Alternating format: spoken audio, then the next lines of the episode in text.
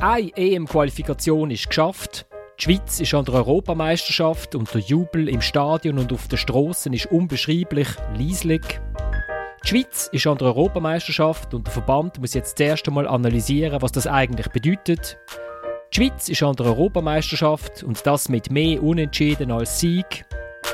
Die Schweiz ist an der Europameisterschaft und wir fragen uns, wie weiter. Damit herzlich willkommen zu der dritten Halbzeit, einem Fußball-Podcast von Tamedia. Mein Name ist Florian Ratz und ich habe für einmal keine großartige Runde bei mir, sondern ich bin in Bukarest und in Zürich ist der Uli Kagi, mein Chef. Und wir haben gerade vorher festgestellt, dass der Uli das macht, was der Murat Yakin wahrscheinlich auch macht. Er leitet, ohne etwas zu sagen. Und es kommt gut raus. Ja, aber gut rauskommt vielleicht eher wegen der Mitarbeitenden und nicht wegen mir.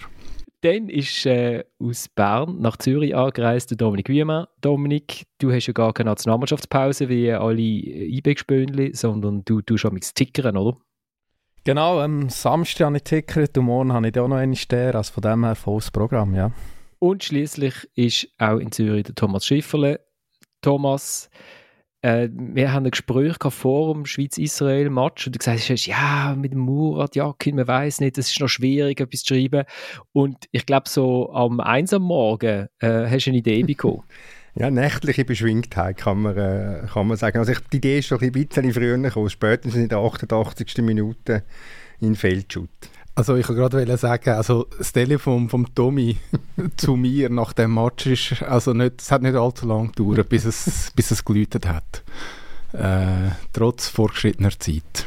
Also wir haben, wir haben nicht nur ein Thema Schweizer Nationalmannschaft. Ich habe zuerst gesagt, wir kommen erst nach dem Match, aber jetzt sind sie ja qualifiziert und darum haben wir, können wir unsere Jubelarie jetzt schon starten vor dem Spiel in Rumänien, falls es soundmäßig nicht so gut tönt wie sonst. Amix. Eben, ich sitze halt in einem Hotelzimmer und äh, der Uli hat gesagt, bei ihm im Studio nebenan wird bohrt. Also ich äh, tue mich entschuldigen, falls es nicht so, so tönt wie sonst und wir steigen ein.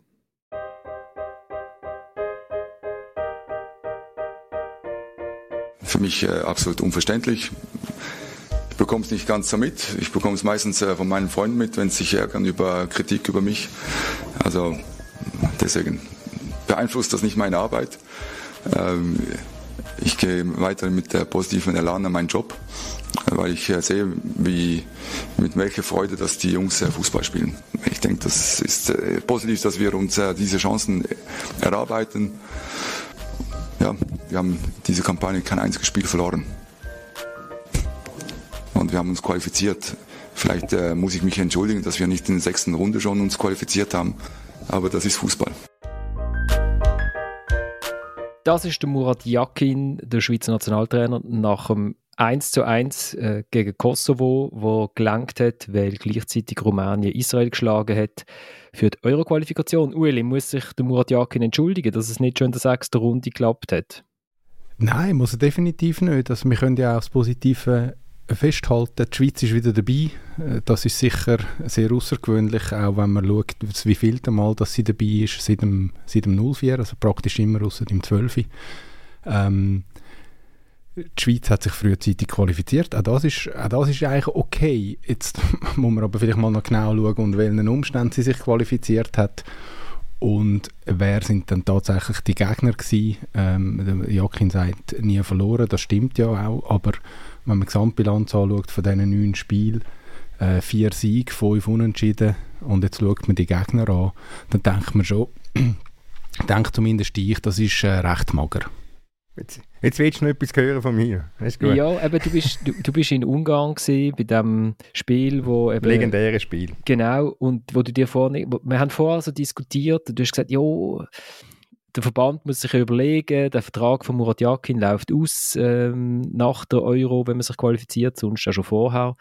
Und es ist noch schwierig, weil wenn man jetzt einfach so Ziele anschaut, die ihm gestellt worden sind, dann erreicht er die. Also er ist an die Weltmeisterschaft gekommen, hat an der Weltmeisterschaft Achtelfinale erreicht. Er ist nicht abgestiegen aus einer schwierigen ähm, Nations League Gruppe. Er ist an die Euro gekommen. Es ist noch, noch schwierig dann zu sagen, dass man nicht müsste weitermachen Und dann ist das 1-1 gefallen und dann ist dir relativ schnell, relativ einfach gefallen scheinbar, äh, zum Schreiben, es geht jetzt nicht mehr.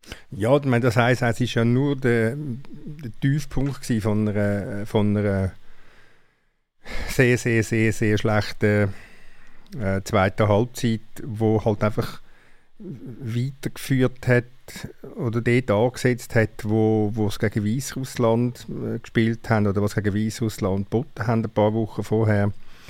Ähm, die Mannschaft ist in, in, ins Trudel gekommen, ohne, äh, also ohne dass, dass, dass das mit, gross mit den Gegnern zu tun hat, sondern mit, einfach mit sich selber, mit der eigenen Verfassung, mit den eigenen Problemen. Äh, du siehst, du siehst halt einfach wirklich keine Weiterentwicklung. Klar, man kann immer sagen, ja, sie fangen das Match gut an, alles okay. Aber ich meine, die, die Einbrüche, die sie haben, die sind halt schon, die sind halt schon eklatant. Und wenn man jetzt am Samstag nicht einmal mehr ein Kosovo schlägt, wo ohne die besten Spieler antreten ist, dann muss ich sagen, ja, äh, es ist alles gut und recht, es gibt Statistiken, der FC Basel hat auch Statistiken gehabt, wo, wo, wo er sich dann von Trainer getrennt hat, aber er hat es noch in, in einem Moment gemacht, wo er wo die Trainer Meister geworden sind, also eigentlich auf einem Höhepunkt oben. Aber er hat sich halt, wie mich der Uli daran erinnert hat, in den letzten Tagen immer die Frage gestellt, gibt es auch eine Garantie, dass ich mit dem Trainer in Zukunft Erfolg habe? Und ich, ich sehe einfach zu viele Missstimmungen rund um die Mannschaft oder in dieser Mannschaft, rein, dass es kein, für mich nicht lohnenswert ist oder keinen Sinn mehr würde machen, mit dem Murat Yakin den Vertrag zu verlängern. Dominik, Widerrede. Nein, also ich fände es gefährlich, wenn man jetzt würde einfach sagen, ähm, wenn der Verband zu dem Schluss kommen würde, sagen, du qualifiziert sie erreicht, vielleicht wird man sogar erst morgen noch, indem man Rumänien schlägt. Aber auch dann fände ich es gefährlich, weil ich finde, logischerweise, die Schweiz ist jetzt sehr viel an diesen Turnieren dabei gewesen. Das ist beachtlich, das ist vor allem in den letzten, im letzten Jahrzehnt ist das beachtlich gewesen. Aber ich finde jetzt gerade hier, muss man es einfach können erwarten können. Wir haben jetzt schon über die Gruppe geredet, das ist einfach eine schlechte Gruppe. Sie haben ein extremes Losglück gehabt. Ich meine, die meisten Gruppen sind sogar eher schwach. Das liegt an diesem Turniermodus mit 24 Teams mittlerweile. Also das ist halb Europa. Ähm, also ich finde, da muss man vor der Schweiz immer erwarten, dass man dabei ist. Also ich meine, die selbst die Super League ist immer eine der 20, 15 besten Ligen auf dem Kontinent. Das Nationalteam mit x Spielern im Ausland, da muss man es einfach erwarten. Und dann halt die Art und Weise, wie es jetzt vor allem in diesem Jahr, jetzt im halben Jahr ist, ähm, ja, ähm, wie sich die Mannschaft eben nicht mehr weiter hat bewegt, im Gegenteil rückwärts ähm, entwickelt hat, ja, da, da wäre es gefährlich, wenn man zum Schluss kommt, EM-Quali gut ist, fertig. Also eigentlich, äh, es geht noch einen, einen Schritt weiter, Dominik. Ich glaube, es ist eigentlich schon fast unglaublich, dass er sich trotz diesen Resultat qualifiziert hat. Oder? Wenn, man, wenn man Bilanz zieht, es hat zwei Matches gegen Andorra gewonnen. Eine gegen Weißrussland und eine gegen Israel. Und alle anderen Matches hat sie nicht gewonnen. Und das ist eigentlich schon Wahnsinn, dass sie immer noch auf dem zweiten Platz steht. Und das hat natürlich damit zu tun, dass einfach eben die Gegner auch zu wenig Qualität haben. Also der einzige Gegner ist Rumänien äh, wo vor der Schweiz steht. Die Schweiz kann sogar noch Erste werden, wenn sie, wenn sie zu Rumänien gönnt. Es ist eigentlich eine Bilanz, die nicht, die nicht kann lange um sich für ein grosses Qualifi äh, Turnier zu qualifizieren und das lange eben gleich, oder? Und das ist schon das Außergewöhnliche. Aber wie der Dominik jetzt gesagt hat, das ist der entscheidende Punkt, die Hälfte von Europa ist dabei. Und ich meine, wenn wir es können erwarten wer sind die Ersten, die sich, die sich selber erwarten? Das sind die Spieler. Also ich meine, ich meine immer noch das Zitat Chaka, Granit Chaka, ähm, 10 Spiele, 10 Siege. Also das ist der Anspruch, den man hat. Und, und, und ich meine, wenn ich eben die Gruppen anschaue und die Qualität von diesen Mannschaften anschaue und dass man so ins Trudeln reingeraten, ist also schon bemerkenswert. Und das ist wirklich selbst verschuldet. Es sind 44 Prozent der Teams, die sich qualifizieren, nicht 50. Gell? Wir machen es immer einfacher, als es eigentlich ist. Nein, aber... Ähm, Mathematiklehrer hat es gut, danke vielmals. ich habe es nur schnell vorher ausgerechnet, weil ich ja noch etwas schreiben vor dem Match. Ich denke, vielleicht ist das auch noch ein Punkt. Also ist die Leistung von der Schweiz eigentlich viel besser, als wir sie machen? Ja. Willst du das mit, mit sagen?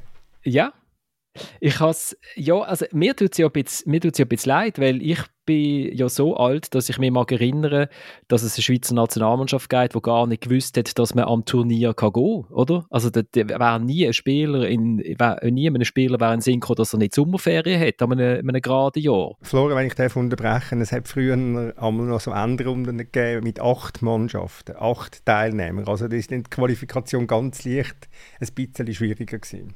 Äh, dort hat es aber in Osteuropa auch ein, zwei Länder weniger gegeben. Ein, zwei? Länder weniger gegeben, das stimmt auch. Ähm, dort ist, äh, der, der, Ostblock hat sich dort noch leicht anders äh, äh, präsentiert. Aber ähm, ich will jetzt trotzdem ein bisschen eine Lanze brechen für, für die Sichtweise von Murat Yakin. Er hat ja nach dem Match gesagt, wir spielen einen dominanten, wir spielen einen offensiven Fußball und das ist nicht komplett falsch. Man kann sagen, es ist, also es gibt Leute, die sagen, es ist beschönigend, aber grundsätzlich, wenn man immer nur die ersten Halbzeiten anschaut, ich weiß, es ist, ich weiß, im Fußball werden auch zweite Halbzeiten gespielt, aber was man ja nie kann vorwerfen kann, ist, dass sie irgendwie überheblich oder falsch eingestellt in, äh, in einen Match steigen. Sondern nein, sie spielen eigentlich immer eine solide bis eigentlich gute erste Halbzeit. Sie spielen gegen einen Gegner, der konsequent das Elfte im eigenen Strafraum steht. Ist egal, ob der Rumänien, Israel oder Kosovo oder Andorra heißt oder Weißrussland. Und sie schießen ein Goal. Sie machen eigentlich das, was sie machen müssen. Und, und erst dann passiert ja etwas mit dieser Mannschaft. Also, äh, da kann man ja sagen, liegt das jetzt am Trainer oder liegt das vielleicht an diesen elf, die auf dem Platz stehen? Ich finde, du hast einen Punkt, oder? Also ich finde, der Match am Samstag ist wie so typisch für die, für die Nationalmannschaft. Spielt, ja, für mich ein okay Match. Sie haben x Chancen zum 2, 3, 4-0 machen. Sie machen es nicht, was auch an Spielern liegt wie am Freuler, wo eben aus sagen 7, 8, vielleicht sind es auch 5 oder 6 Meter gewesen, den Ball nicht ins Goal bringt. Und am Schluss langt äh, die Phasen um die 75 Stunden, wo, das Spiel kippt, die 7, 8 Minuten lang dann äh, im Kosovo, um das Goal zu machen. Und da kann einem der Jakin dann vielleicht am Schluss auch ein bisschen leid tun, weil das ist definitiv nicht ein Match, wo man auch noch unentschieden machen muss. Aber ich finde es hat eben, gibt eben gleiches Aber und das ist sehr stark. Es ist immer die gleiche Geschichte, die sich wiederholt und die, die Mannschaft gibt ein Bild ab, wo sich immer wieder wiederholt. Ja, der macht nicht nur den Trainerfehler, eben, der macht auch viele Spielerfehler. Aber man muss die Frage auf den Grund gehen, wieso ist denn das so? Wieso hat es plötzlich den Bruch gegeben? Und dann kommt man halt gleich auf die Frage zurück, ja, welche Rolle spielt der Trainer dabei? Und ich glaube, er, er spielt eine entscheidende Rolle, weil er letztlich verantwortlich ist für alles und weil es halt rund um das Team, rund um die Spiel um, immer wieder viel Widersprüche gibt und immer wieder Rauch aufsteigt und wenn man genauer anschaut, hat es wahrscheinlich nicht nur Rauch, sondern eben auch kleine Feuerchen zumindest. Kleine sind es immer wieder, manchmal auch, auch ein bisschen größere. Ich meine, den Match am Samstag kannst du ja eigentlich nicht, nicht gewinnen. Also eben, ich meine, das sind 80% Ballbesitz. Sie haben ja auch das mal in der zweiten Halbzeit haben sie eigentlich auch Chancen auf ein 2-0. Ich meine, sie schießen zweimal ein 2-0, zweimal ein Offside, relativ deutlich. Aber da ist ja wirklich auch immer wieder die, Off äh, die gehabt. Sie haben 14 Corner, 14 Corner, Kosovo hat no Corner. Ich meine, kein einziger von denen ist gefährlich geworden. Ich habe mir Mühe gemacht. Sie haben, glaube ich, 22 Goal geschossen in dieser EM-Quali. Sie haben, glaube ich, kein einziges Goal nach einem Corner geschossen. Und da muss ich auch sagen, das liegt natürlich schon an denen, die so ausführen, aber da hat man ja auch Leute mit Qualität. Ich meine, Shakiri mit seinem linken Fuß, der kann sehr gute Gorne reingeben. Also liegt einerseits zwar an denen, aber liegt vielleicht auch am Trainerteam. Kann man da nicht mit anderen Varianten dran arbeiten? Ich weiss, das ist ein Thema, das dich sehr interessiert, Florian. Also ich glaube auch, also das Potenzial wäre schon vorhanden und ich glaube schon, dass man da einfach viel zu wenig rausholt ich meine, natürlich kann man sagen, es lange sieben, acht Minuten, um zum da etwas zu bewegen. Aber es zeigt ja, wenn die Mannschaften vielleicht ein bisschen mutiger würden spielen gegen die Schweiz, was dann drin liegt. Und du hast ja den, den Hühnerhaufen gesehen, gegen, wo gegen Weißrussland entstanden ist und sie plötzlich 1-3 zurückliegen. Du hast es gesehen gegen Kosovo, äh, in Kosovo, jetzt am Samstag wieder. Sobald der Gegner ein bisschen etwas macht, stimmt die defensive Organisation nicht mehr. Und das ist halt dann schon auch eine Arbeit, vom Zuständ Arbeit und Zuständigkeit vom Trainer.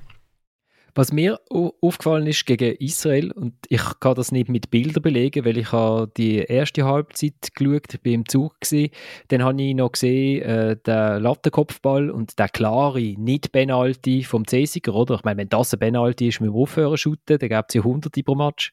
Nein, ich meine, weiß niemand auf dieser Welt, warum das, das kein Penalty war. Und nachher bin ich heimgelaufen und habe nur noch die Kopfhörer drin gehabt und im Hintergrund ist halt der Fernseher gelaufen und ich habe den Match gelost, so wie früher im Radio. Und dann sind minutenlang israelische Namen aufgezählt worden und nie ein Schweizer. Da kommt mal ein Schweizer Name. Ah, da, Kanji Freuler und nachher gerade wieder Schlomo. ähm, und, äh, und, und der Name Chaka ist nicht einmal gefallen in der ganzen zweiten Halbzeit. Und wenn man jetzt sagt, ja, ich bin der Superstar im zentralen Mittelfeld, ich gehöre zu den besten Sechser von der Top 5 Ligen, wie er das so eigentlich nach dem Match gegen Kosovo bestätigt hat, oder? Also Journalist hätten das gefragt.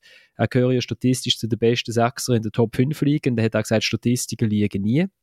Dann frage ich mich schon, wo ist denn da der beste Sechser von Europa in einem Moment, wo man vielleicht einen Sechser könnte brauchen, der mal das Spiel beruhigt?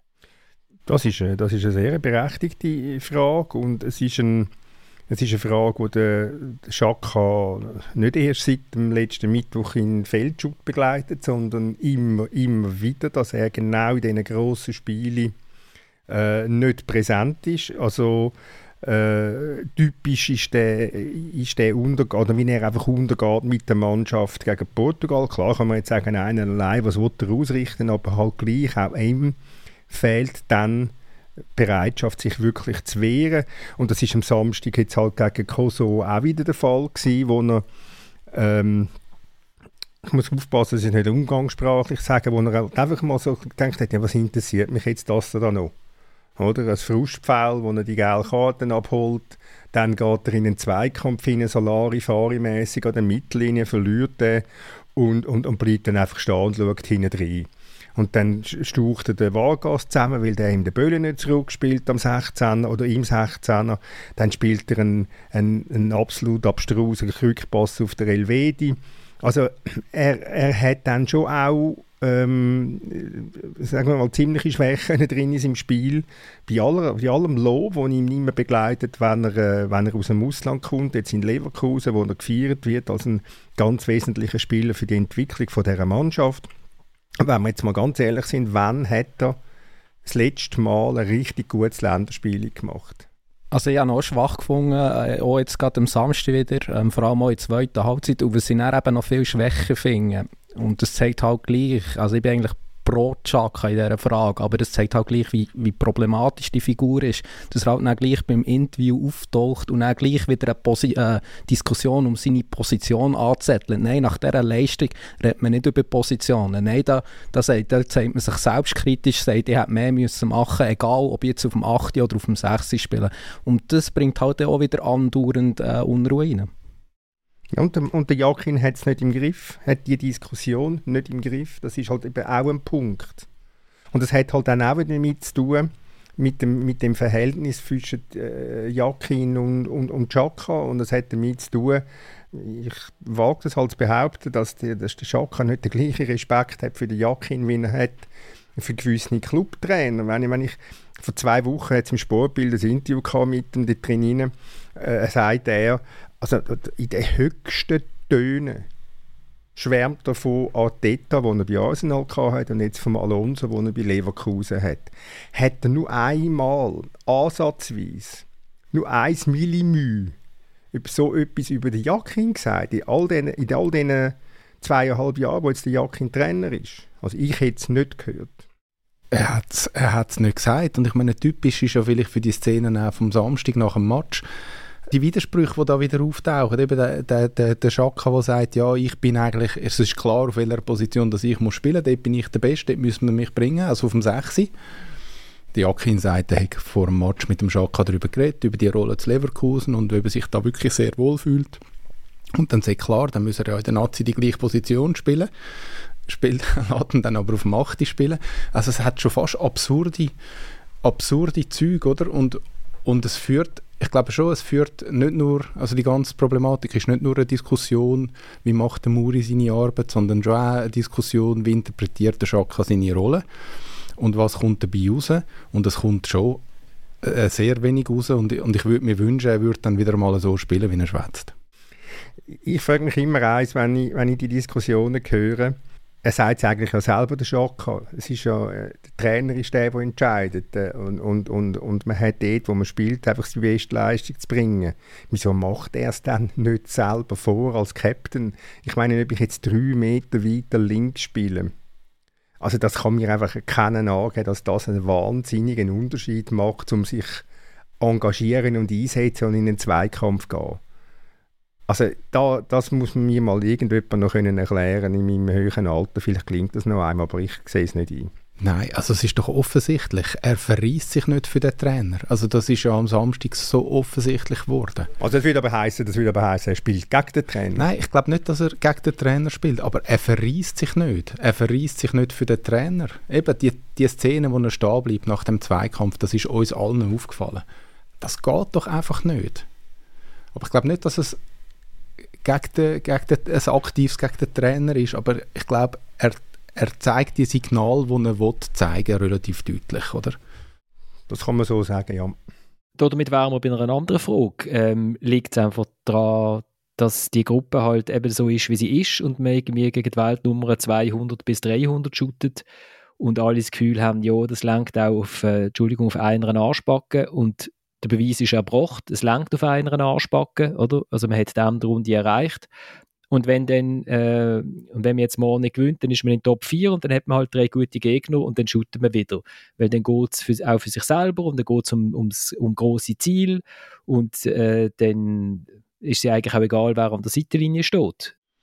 Ich, Florian, ich habe das Gefühl, wir sind an einem Punkt angekommen, wo es eben nicht mehr egal ist. Ich glaube, du du kannst das nicht mehr kitten. Also ich als Verband würde also ich kann mir nicht vorstellen, dass sie sagen, okay, wir haben jetzt Quali geschafft, wir gehen mit dem Jacki nach die EM, weil dort haben wir dann einen guten Gegner und der spielt, spielt die Mannschaft schon wieder so, wie sie. Ich, ich, ich, wie sie muss. Ich glaube, es ist wirklich so viel kaputt, das geht nicht mehr. Ich meine, du würdest einfach auch nicht deinen Job machen. Also das Turnier äh, EM ist alle vier Jahre, ein grosses Turnier ist alle zwei Jahre. Es ist jetzt nicht so, dass man die ganze Zeit EM kann spielen kann. Sprich, wenn man da sich qualifiziert, dann muss man ja das Turnier gehen mit den bestmöglichen Voraussetzungen. Und die können für mich auch nicht sein, ja, hoffen wir gegen einen besseren Gegner, sieht man dann wieder ein bisschen besser aus. Aber ich glaube, es gibt schon eben zwei zentrale Fragen. Also wenn du sagst, wenn, du, wenn, du, wenn sich jetzt der Verband gegen den äh, Jakin würde entscheiden, ist glaube schon die nächste Frage, also was ist am Jacques sein Beitrag in Zukunft, dass es ein bisschen besser aussieht und dass er vielleicht auch der Captain ist, wo man, äh, wo man erwartet? Ja, der Alonso im Nebenamt zum Nazi-Trainer machen, dann ist alles gut. Dann ist alles gut. Aber das Problem ist natürlich halt auch, dass in dem Verband rein rumpelt und rumoret eben halt an vielen, vielen Ecken und Enden. Und, und es zeigt mir halt einfach eine gewisse, nicht, nicht gewisse, sondern eine Führungsschwäche in dem Verband rein, wo sich halt in, in all diesen Punkten widerspiegelt. Äh, man hat Sachen nicht unter Kontrolle, weil man nicht führt. Und ich glaube auch, das, hat, hat, das wirkt sich eben halt dann am Schluss immer auch einmal auf den Trainer aus, auf eine Mannschaft aus. Hat der Trainer wirklich den Rückhalt, dass er das so kann machen wie er will, wie er will? Oder hat er nicht, hat er starke Vorgesetzte oder hat er nicht starke Vorgesetzte? Und er hat halt leider, das ist sein Pech, äh, nicht starke Vorgesetzte, nicht eine starke Führung, nicht einen starken Direktor, nicht einen starken Verbandspräsident.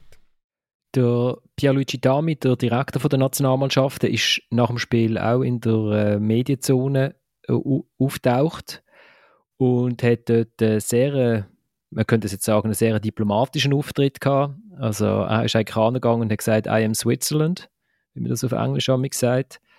Er ist gefragt worden, wie geht es jetzt weiter mit dem Jakin und irgendwann hat er gesagt, alles, alles ist möglich. Alles ist möglich. Also man kann verlängern oder man kann einfach bis in den Euro.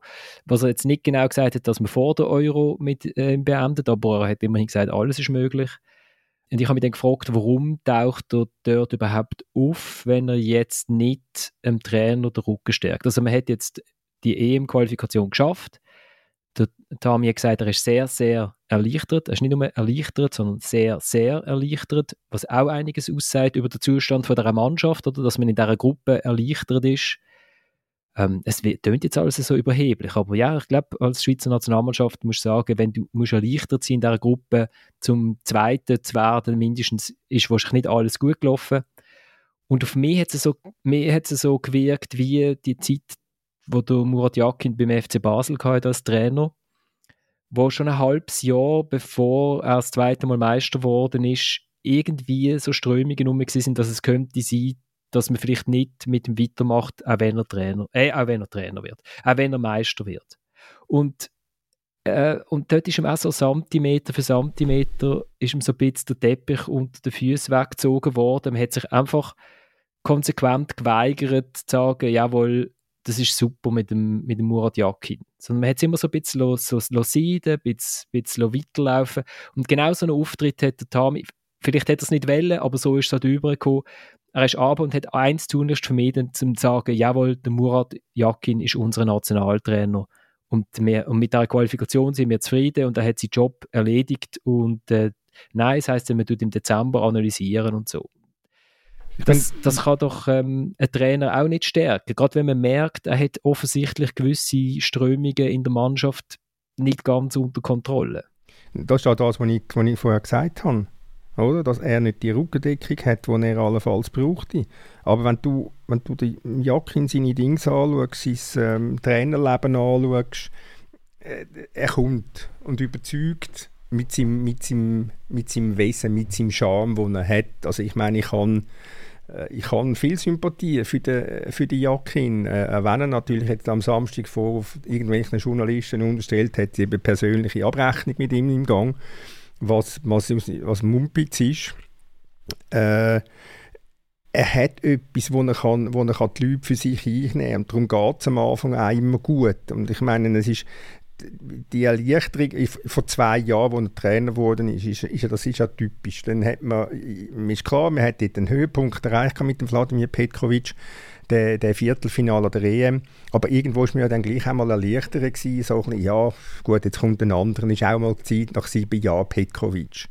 Trotz allen Qualifikationen für Turnier.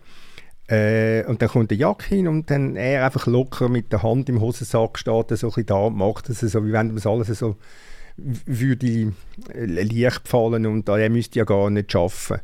Und vielleicht ist eben das genau der Punkt, wenn man immer wieder mit Leuten redet, die ihn sehr lang und sehr gut kennen, dass er halt dann am Schluss nicht der Fleissigste ist. Das hängt, der Vorwurf hängt ihm halt einfach an, seit er glaube auf dieser Welt ist und, und Fußballer ist. Also hat er schon als Spieler hat er den Vorwurf äh, gehabt, oder mit dem müssen fertig werden, äh, ja, dass er halt dann vielleicht nicht die Energie aufwenden tut, die nötig wäre, zum, zum dauerhaft Erfolg haben und sich zum dauerhaft durchsetzen. Und die Muster sind, die Muster sind die gleichen. Ich tue ihn jetzt trotzdem nochmal schnell verteidigen. Vielleicht hat er wirklich mit dieser, mit dieser EM-Qualifikationsgruppe Pech gehabt, weil ähm, wenn man die WM-Qualifikationsgruppen anschaut, oder, wo hat er also ich meine, wenn man jetzt, wenn man alle Matches mal unter dem Jakin anschaut, der Match in Rom zum Beispiel gegen Italien ist doch für eine Schweizer Nationalmannschaft ein toller Match gewesen. Ähm, und da hat er die Mannschaft, da kann man ihm, glaube ich, jetzt nicht vorwerfen. Also es gibt auch selten Spieler, die sagen, oder gibt Spieler, die sagen, er hat uns nicht gut vorbereitet auf den Gegner. Eigentlich heißt das immer, dass er das gut macht. Ähm, und zwar vor allem auf die defensiven Momente und auf die Umschaltmomente. Und jetzt hat er halt wirklich eine Gruppe, wo du musst Fußball spielen wo, wo du eben 80 Prozent den Ball hast. Und äh, er, hat das selber, er hat das selber gesagt nach dem Match. Ja, vielleicht ist es einfacher in einer härteren Gruppe mit Gegnern, wo du, wo die Defensive kannst, kannst äh, einstudieren Und wenn du die ganze den Ball hast und du hast die Mannschaft nur irgendwie drei Tage, ähm, ist das vielleicht nicht so einfach.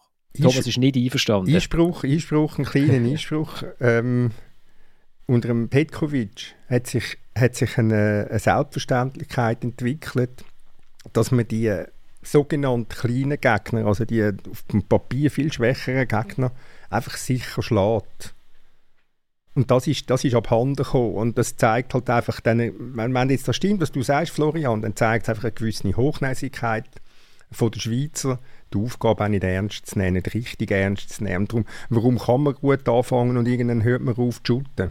Vor allem, Florian, dann müssen wir ja die Spiele über die Runde bringen, oder? Also, man ist x-mal in die Führung, also es ist eigentlich gelaufen. Also, es ist immer das Schwierigste gegen so einen kleinen Gegner, der so tief steht, wo, ich meine, Kosovo war wirklich extrem gewesen, die sind manchmal mit allen Spielern im Strafraum gewesen. Aber wenn man dann schon mal in Führung geht, dann sollte man es halt dann irgendwie auch schaffen. Und logischerweise, da die nicht Verteidiger oder die ganze Mannschaft aus der Verantwortung nehmen. Ich meine, der Elvedi sieht schlecht aus, der Akanji sieht sehr schlecht aus. Also es ist nicht dem Jakin seine Schuld. Da war ja x-mal in der Ausgangslage, gewesen, um zu sagen, hey, eigentlich müssen wir es ja jetzt einfach packen.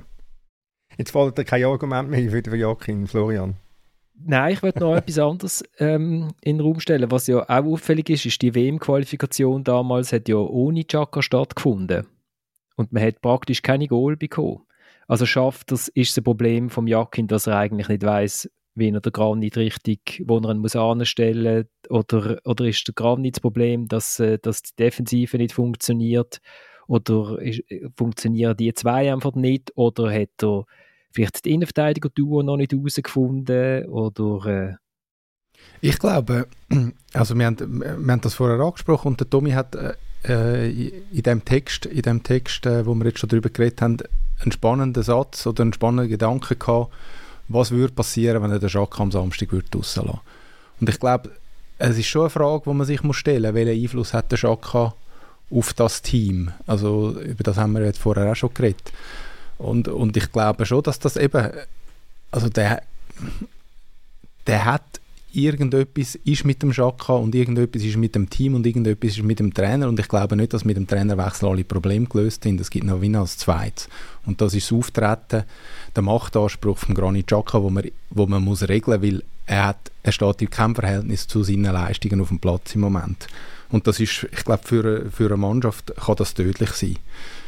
Weil, äh, weil du, ja, ein Führungsspieler wie er ist, muss auch, muss auch auf dem Platz mit Leistung vorangehen, sonst, sonst wirst du die Unruhe nicht rausbringen was ins Gleiche hineingeht, also ich einfach gesehen auf, auf X, auf Twitter, ähm, bei 12, sie haben das vertwittert, aber dass der äh, Berami bei RSI hat offenbar gesagt, dass das Problem ist, und der Berami kennt ja die Mannschaft noch relativ gut, weil er ja auch lange dabei war, dass sie zu viel Macht haben, dass gewisse Spieler zu viel Macht haben und dass das Problem ja für einen neuen Trainer ähm, würde bestehen Jetzt kann man sagen, ja gut, aber äh, also die Schweiz kann eigentlich nicht auf einen Chaka verzichten. Also das geht nicht, oder? Also das ist für mich klar, man kann nicht sagen, wir lassen den besten Einzelspieler aus. Also wir sind, nicht, wir sind nicht Argentinien, wir sind nicht Brasilien und so weiter. Also Argentinien kann auch nicht auf einen Messi verzichten. Also ja, Messi kann ist, sagen, wenn, ist, wenn, ist nicht, wenn Chaka, Argentinien aber, äh, das letzte Mal ohne Lionel gespielt. aber ähm, ja, aber da landet man auch wieder im gleichen Thema. Es ist halt dann gleich vielleicht auch problematisch und dann da kann man wirklich nicht den Chuck aus der Verantwortung nehmen. Aber wenn es halt zwischen dem Spieler und dem Trainer offensichtlich nicht passt, dann hat man ein Problem und das Problem muss man lösen. Und, und die Lösung kann nicht sein, dass man sagt, der Chuck bleibt aus. Aber eben, das ist genau der Punkt, den ich vorher angesprochen habe. Es, es zeigt ihm niemand Grenzen am Granit. Der Granit kann machen, was er will. Er kann sagen, was er will. Es hat nie nie Folgen.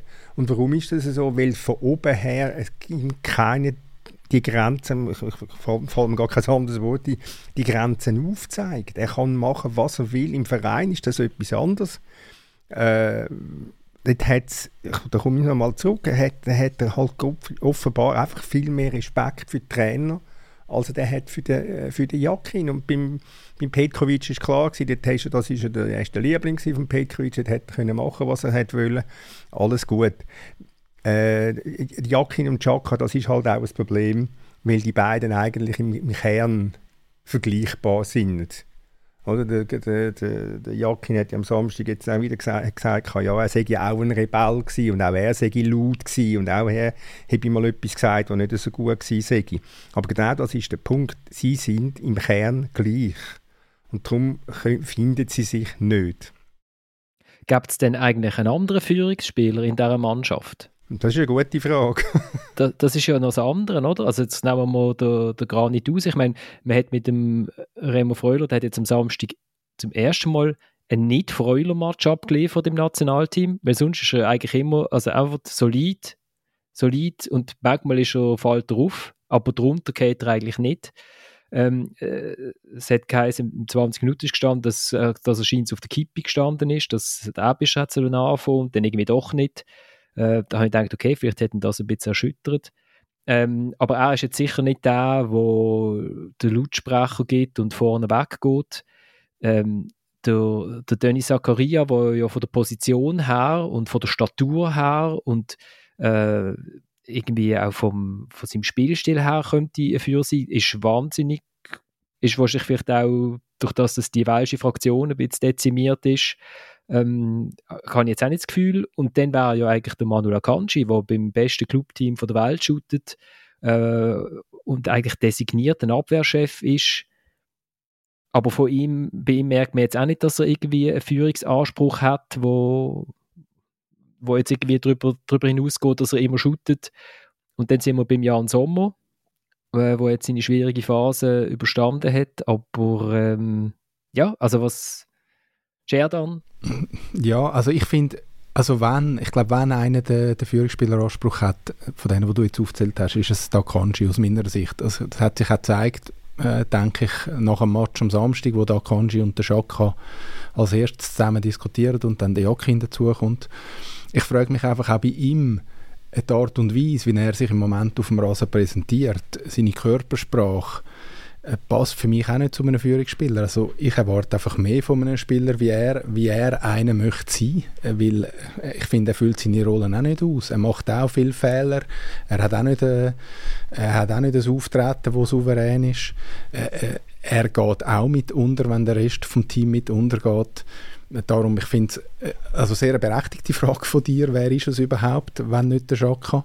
Und, und aber auch eine Frage, die sehr schwierig zu beantworten ist wenn du jetzt all die Spieler anschaust, die du jetzt aufgezählt hast, oder kannst, kannst alle nehmen, alle Nationalspieler, welcher von diesen Nationalspielern ist im Verein ein Führungsspieler?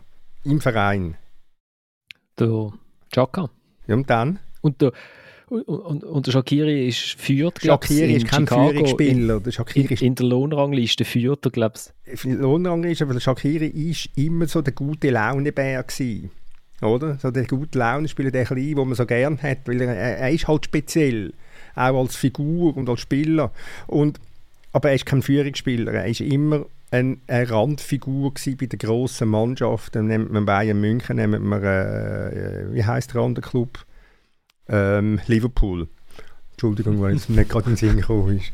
Äh, ich kann gerade sagen, Stoke kannst du nicht meinen. Stoke kannst du nicht nehmen.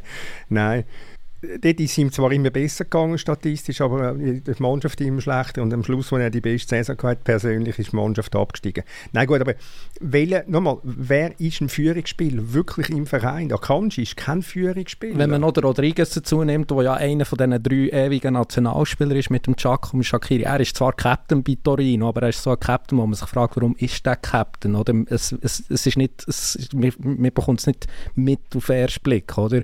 Und dann kann man noch sagen, Bologna Bologna, Ebischer und Freude sind, glaube ich, beide schon Captain gewesen, aber es liegt echt daran, dass dort der Captain rotiert wird. Nein, es ist, es ist schwierig, es ist schwierig. Klar, jetzt kannst du sagen, in dem halben Jahr, wo der Schaka gefehlt hat, zuerst wegen Corona, nachher wegen einer Knieverletzung, ist die Mannschaft, ein bisschen, ist die Mannschaft befreit gewesen, ist vielleicht der eine oder andere Spieler befreit gewesen. Vielleicht ist die Mannschaft dann, hat auch noch funktioniert, weil sie noch immer im, im, im Flow rein war, in dem Höch rein war, Stimmungshöch von der, von der von der Europameisterschaft. Sie hat natürlich auch ein unfassbares Glück gehabt, dass, dass ein Spieler von Italien doch immerhin fertiggebracht hat, zweimal einen Penalty zu verschiessen. Also es ist, es, ist, es, ist, es ist nicht so einfach, einfach zu sagen, jetzt nehmen wir mal den Schakad aus und dann ist alles viel besser. Klar wäre es mal ein reizvoller Gedanke, aber einmal draussen lassen, das würde wahrscheinlich nichts ändern. Es gäbe dann einfach massivste, massivste Stunk und, das, und dann wird ich dann sehen, wie man das auch moderieren ich möchte noch rasch auf Akanji zurückkommen. Er ist ja schliesslich Stammspieler beim besten Team der Welt. Aber das hat eben auch ein bisschen, meiner Meinung nach dazu geführt, dass man ihn ein bisschen falsch anschaut. Also er ist wirklich ein super Verteidiger, dann, wenn man auch den Ball hat. Und das hat natürlich City relativ viel und dann, dann kommt es gut. Aber man hat jetzt in der Schweiz denkt mir manchmal fast ein bisschen falsche Erwartungen oder Erwartungen, die man gar nicht erfüllen kann, weil nämlich gegen den Ball, wenn man es so ausdrücken will. Also bei Dortmund, ich meine, alle waren überrascht dass er dort hat können wechseln zu City, aber er konnte wechseln, weil er der perfekte Spieler ist für einen, für einen Guardiola, weil er sehr spielintelligent ist, weil er spielstark ist und so weiter, weil er auf verschiedenen Positionen kann spielen kann.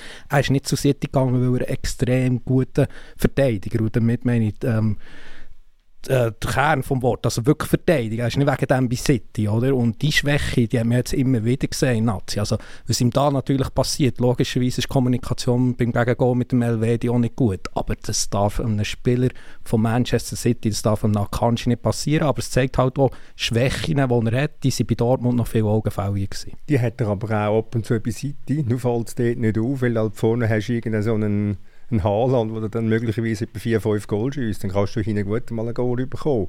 Also er ist auch für mich dort nicht immer so souverän.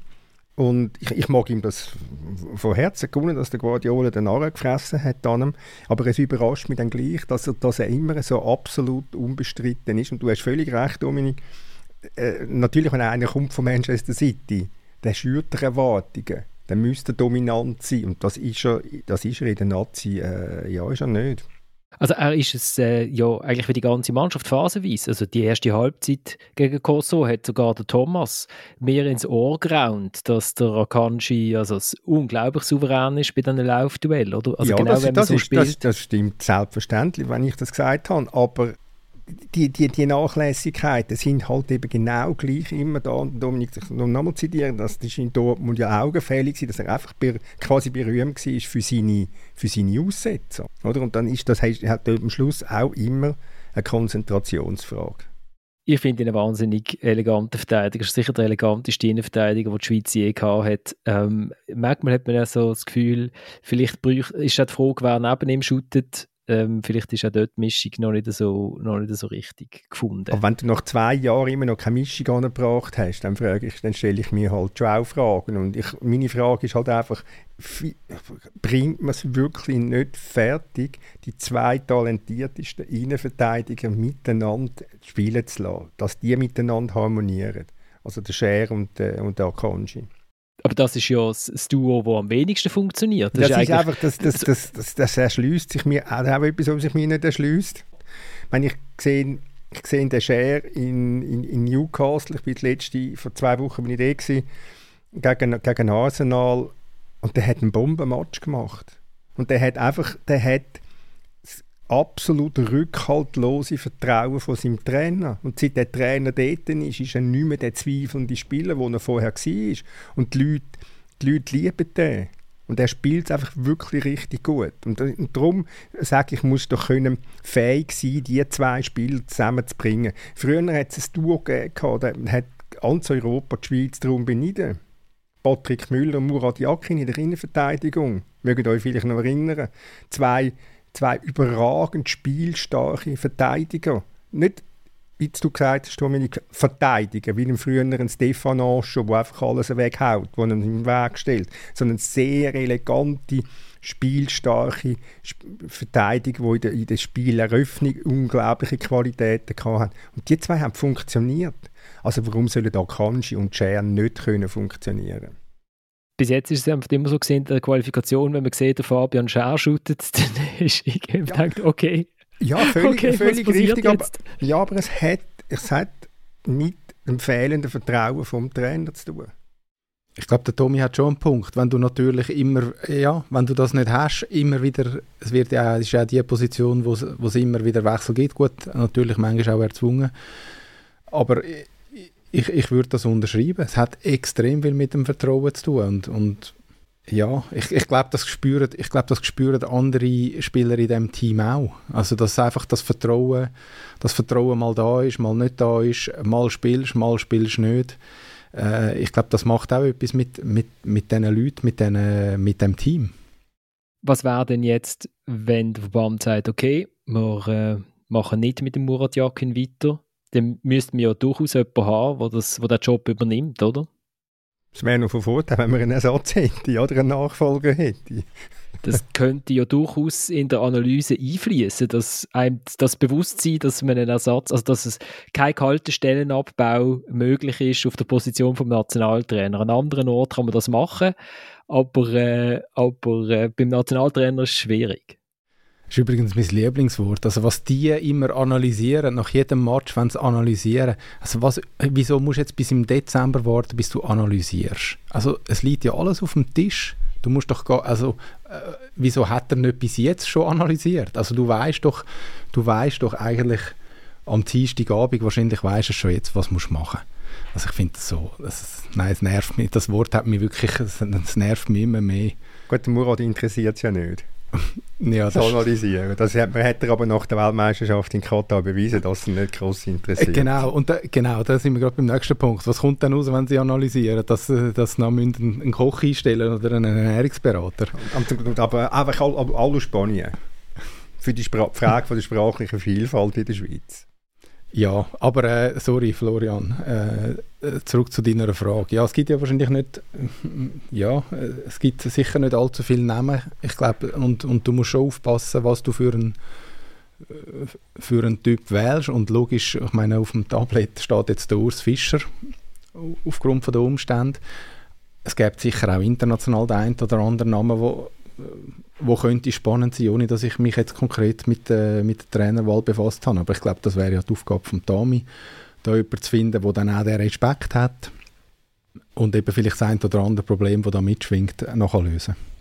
Aber Urs Fischer, also ich stecke ich steck nicht in seiner Haut, aber wenn ich jetzt gerade äh, äh, absolut äh, Märli äh, angelegt hat mit Union Berlin und dann wäre alles der Bach abgegangen, wie es halt im Fußball manchmal passiert. Das Union Berlin ist ja für, sie, für ihn wie ein Sechser im Lotto plus Zusatzzahl mit dieser ganzen Geschichte. Jetzt, das Ende ist halt unschön gesehen, aber das Ende im Fußball ist meistens unschön. Äh, äh, kommt man dann gerade auf die Schweizer Nationalmannschaft? Oder sagt man vielleicht, hm, meine Fischerroute, die habe ich schon länger nicht mehr ausprobiert. Ich gehe jetzt mal ein bisschen mit dem Bötli auf den See raus und, äh, und lasse alles einmal.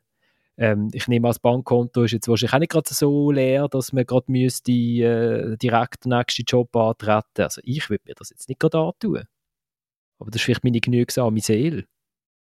Nein, ist natürlich eine Frage, wie viel Pause das er braucht nach, äh, nach glaube fünfeinhalb Jahren Union Berlin. Natürlich ist das, ist das eine Frage, wenn er, wenn er würde äh, angegangen werden, wo er sich sehr genau wird überlegen. Aber das, das, das weiß ich nicht, was in seinem Körper noch an Energie vorig ist. Ich, ich, äh, ich glaube, es ist jetzt nicht ein Job, der dich total auslaugt, wenn du Nationaltrainer bist. Es ist auch, ich meine, er hat relativ einen sanften Einstieg in den nächsten Monaten weil ja jetzt nicht allzu viele Termine anstehen. Ich glaube auch, er wäre vom Charakter her einer, wo wo könnte äh, mit Einzelnen auch umgehen, wo, wo auch sehr klar kommuniziert, wo auch extrem akribisch schafft, eben, wo, sich, wo ich glaube, hat auch sich einen gewissen Respekt verschafft jetzt mit seinen Resultaten. Also darum glaube ich, äh, könnte das passen, aber natürlich, also ich sehe nicht, ich sehe nicht in ihn rein und äh, was er noch zu leisten vermag nach dieser langen Zeit bei Union. Was ist spannend wäre, was, und logisch, der Name wird, fällt auch immer wieder, aber was ist mit dem Lucien Favre? Ich meine, bei ihm wüsste man zumindest, oder zumindest hat man aus, aus der Gladbach-Zeit hat man immerhin noch Anhaltspunkte, ich weiß nicht, wie es jetzt ist, aber dann ist es sehr gut gegangen mit dem Chaka. Und ich glaube auch, der Chuck hat dann in den höchsten Tönen gelebt, äh, gelobt und er hat auch schon einen Teil von seiner Entwicklung zu diesem Weltklassenspieler. Also zumindest das Problem, oder? Und dass er ein Fußballfachmann ist. Auch taktisch der beste Schweizer Trainer. Also das steht ja außer Frage, oder? Also insofern könnte ich mir schon vorstellen, dass er ähm, die Mannschaft auf seiner Seite könnte haben. Ähm, ja, das ist halt vielleicht, er ist vielleicht weniger wie der Typ, wo man, wo, ja, wo irgendwie wieder das ganze Land, wenn man das jetzt sogar ein bisschen übertrieben ähm, ausdrücken so sich hinter sich scharen ist halt nicht unbedingt die gewinnende Persönlichkeit. Ja, ist aber der Petkovic auch nicht gewesen. Genau. Aber er hat sieben Jahre lang trotz medialer Kritik hat er widerstanden und hat sich immer, hat sich dann immer qualifiziert für, für, für, für die Endrunden das ganze Land steht auch nicht mehr hinter dem Murat Yakin. Also wenn, wenn wir in die welschen Zeitungen hineinschauen, nach dem, nach dem Israel-Match letzte Woche, also äh, da haben dann, hat also ein Kollege bei der Tribüne schnell den Zweihänder vorgenommen gehabt. Das war also mein Text fast eine Liebeserklärung im Vergleich. Nein, es gibt natürlich gibt sicher andere Trainer in der Schweiz, die sich das würden zutrauen und die auch noch größere Lust hätten darauf, das, äh, das Amt zu bekleiden. Also einen ist im Moment in Genf Trainer, René Weiler, wo, wo, letztes Mal, wo es dann darum gegangen ist, wer wird Nachfolger von Petkovic näher in der Grenze war. Ein anderer ist der Peter Zeidler, äh, wo auch näher dran war, bis er im letzten Moment von der Liste gestrichen worden ist. Ähm, ja, das, das, wär, das, sind auch, das sind auch Namen, wo, sich, wo man sich müsste als, als Tami überlegen. Ob es die, die besten, die grössten Lösungen sind, das ist ja nicht eine andere Frage, aber es sind Sachen, das sind realistische Lösungen, wo man mal muss, wo man muss bedenken und nicht irgendwelche Utopien äh, anstellen. Ja, ich fände das Experiment, aber ist es dann halt wirklich mehr Favre extrem spannend, weil ich traue mir zu, dass er sehr schnell Erfolg haben kann. Er hatte das auch bei, bei Gladbach, wo er gekommen ist und äh, das Team im Abstiegskampf übernommen hat, oder schon fast abgestiegen eigentlich sind es äh, hat er dann ähm, glaube ich, die Relegation gecoacht und dort haben sie, haben sie dann den Abstieg verhindert. Also das ist, das ist eine super Leistung gewesen. Eben, er ist natürlich, es gibt die 0,0 Zweifel an seiner Kompetenz. Er hat auch für die Journalisten, glaube ich, einen gewissen Unterhaltungswert, was für uns jetzt auch nicht ganz unwichtig ist. Aber es ist ein spezieller Unterhaltungswert. Ja, ich würde das super spannend finden. Ich weiß jetzt nicht über, über, äh, über, die erste, über die erste Wahl wäre, aber es gibt, sicher, es gibt sicher genug Kandidaten, die sich würden eignen würden. Beim Lucien Favre war es einfach so, dass man vor zwei Jahren hat müssen angefragt haben, damit er sich jetzt zum siebten Mal umentschieden hat, oder? Wahrscheinlich. Eben, vielleicht, äh, vielleicht wäre es so, vielleicht wäre es ein oder andere Mal kompliziert. Äh, mit dem, aber ich glaube, was wir ihm nicht können vor, vorwerfen können, dass er, dass er das Team nicht kann einstellen oder nicht kann vorbereiten auf grosse, grosse Spiele. Vielleicht würde er einfach mal einen Rechtsverteidiger aufbieten. Und das kommt ja dann noch dazu. Also was mir im Favre immer extrem gefallen hat, ist, dass er in Spieler Sachen entdeckt hat, die einfach andere nicht sehen. Also das das ist bei Zürich so gewesen, das ist bei Gladbach so gewesen, das ist bei Dortmund so gewesen. Und ich kann mir vorstellen, dass er, dass er das auch könnte ins Nationalteam bringen. Es gibt ja, es gibt ja sehr viele talentierte Schweizer Fußballer, die im Moment nicht gerade das bringen, was wir uns vielleicht äh, von ihnen erhoffen. Ja, aber es ist jetzt ein bisschen ungerecht, weil der Murat Yakin hat im Erhard Schömer den Rechtsverteidiger entdeckt, den sonst niemand gesehen hat. Ja, und der Edimilson Fernandes hast du jetzt aber vergessen, da können wir dann noch über Portugal reden. Aber ich meine, weißt du, das ist nur als Klammer, weil wir jetzt eigentlich beim Trainer sind, aber das ist auch so etwas mit dem, mit dem Rechtsverteidiger. Da, da qualifiziert er eigentlich alle Spieler ab, die sind unfähig links oder rechts verteidigen. Wir, haben, wir wissen, wir haben links nur den Rodriguez, wir wissen, wir haben rechts nur den, nur den Silvan Wittmann. Aber wenn ich schaue, was ein Levin Blum bei IB shootet, in der Champions League, dann muss ich sagen, und das soll nicht lange gegen irgendwelche äh, Mannschaften Nummer 159 von dieser Welt. Also das, das ist etwas, was ich mir, was ich mir nicht erschließe. Wir könnten ja auch einfach mal mitnehmen. Mal schauen, wie gibt es sich. Man hat ja 24 oder 23 Kaderplätze, also nimmst doch, mal, nimmst doch den mal mit und gehst nicht immer mit dem Eddie Mills und Fernandes als Rechtsverteidiger. Gut, Klammern zu. Ich, ich glaub, ja, ich glaube, das ist auch ein bisschen. Ich meine, gewisse Wesenszüge muss man Menschen auch Selbstverständlich, Selbstverständlich. Jeder Nazi-Trainer hat seine Fürze. Der, der, der Schielberg Ress hat den, den Schanere als rechten Flügel aufgestellt und, der, und, der, und Uli Stielicke hat permanent den Heldmann aufgeboten und der Hitzfeld hat auch seine Fürze gehabt. Äh, jeder hat das, selbstverständlich. Das, ist ja, das wird ja zugebilligt, aber sie müssen damit dann rechnen, dass man, dass man sich ein bisschen wundert über die Fürze. Ich, ich glaube, beim, beim Murat Yakin ist es so, dass er auf, auf Druck nicht wahnsinnig gut, also er reagiert eben so ein bisschen wie ich, oder? Also ich bock den auch. Ich, ich schnall den manchmal sogar, dass ich eigentlich müsste etwas ändern, aber es lässt mir dann den Kopf nicht zu. Ich habe das bis jetzt noch nie festgestellt ja. bei dir. Ja, ja, das ist, weil ich, weil ich, äh, weil ich gar nicht Druck verspüre. Da. Das ist, eben, ich habe ja gesagt, der Ueli führt durch, durch, äh, durch Ruhe. Aber äh, ich, äh, bei ihm habe ich manchmal das Gefühl, er hat dann so etwas, da, da hat er das Gefühl, da muss er sich jetzt beweisen, da kann er jetzt nicht davon abrücken. Und das bietet natürlich dann eben genau die Angriffsfläche, wo wir dann vor der Tastatur sitzen und sagen, jawohl, super, oder? Da können wir jetzt jedes Mal äh, drüber schreiben, dass er keine Außenverteidiger mitnimmt. Können wir noch ganz kurz drüber reden, über unsere Rolle? Ich finde das nämlich noch interessant, oder? Also man, man sitzt hier im Stadion, äh, man schwätzt mit Leuten, man bekommt so langsam ein Gefühl, man weiß nicht genau, oder? Und dann fällt das 1-20 gegen Israel und dann äh, hat man das Gefühl, alles fällt so in eins rein. Eigentlich ist es auch uh, hart, oder? Thomas, du hast gesagt, das ist, ähm, man, man schreibt dann so, der Trainer muss jetzt weg und eigentlich mag man ihn ja noch. Und wie, wie ist das eigentlich? Es ist, äh, es ist ein, ein, eine nüchterne Analyse, würde ich mal behaupten. Ich meine, es ist ja nicht, die kommt ja nicht aus dem, aus dem Nichts raus. Es ist jetzt nicht, weil es einfach ein Abend war im Feldschutt, wo, wo, wo man sich halt wundern darüber, dass man dort einen Match macht, dass man ein Länderspiel macht, weil es einem vielleicht dann dort stinkt oder so. Im Gegenteil. Ich meine, man beobachtet ja die Mannschaft über, über Monate. Man, man redet ja untereinander. Ich meine, wir haben... Äh, am, am, Mittwochmorgen haben wir eine stündige, stündige Telefonkonferenz gehabt, also unter anderem Uli und ich, wo man, wo man äh, über alle, alle äh, Möglichkeiten äh, diskutiert hat, was passiert wenn, was machen wir wenn. Und wenn du, wenn du halt dann in so eine, wenn so eine zweite Halbzeit kommt, dann fühlst du dich halt einfach bestätigt, nein, es, es, es kann nicht mehr weitergehen. Oder? Und und dann, dann, ist man natürlich vielleicht auch noch ein bisschen beeinflusst von, von, von einer Reaktion von einem früheren Nationalspieler, der das Gefühl hat, jetzt müssen wir den Jackin gerade sofort, äh, sofort ersetzen. Aber das sind, das sind ich, ich sage jetzt mal, das sind, das sind nüchterne Analysen und haben, ich muss es mal gerne wiederholen, für den Murat Jackin überhaupt nichts zu tun mit einer persönlichen Abrechnung.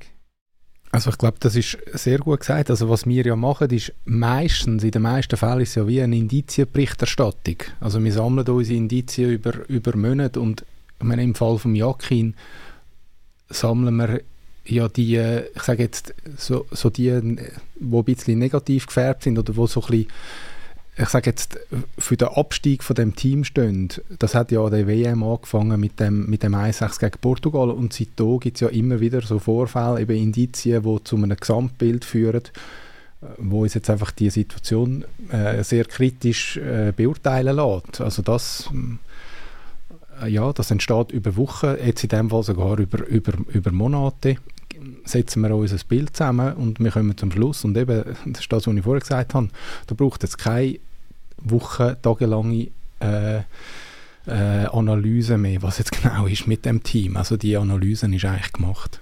Äh, anders gefragt, könnte es auch sein, dass es ganz anders ist? Dass wir äh, an uns, eigentlich uns in den Spiegel schauen und uns gegenseitig bestätigen, dass es jetzt nicht mehr geht. Und eigentlich ist äh, so, wie es der Jordan Shakiri nach dem Match gesagt hat, ist doch gar keine Frage. Wir haben uns qualifiziert, können wir jetzt mal bitte über das reden?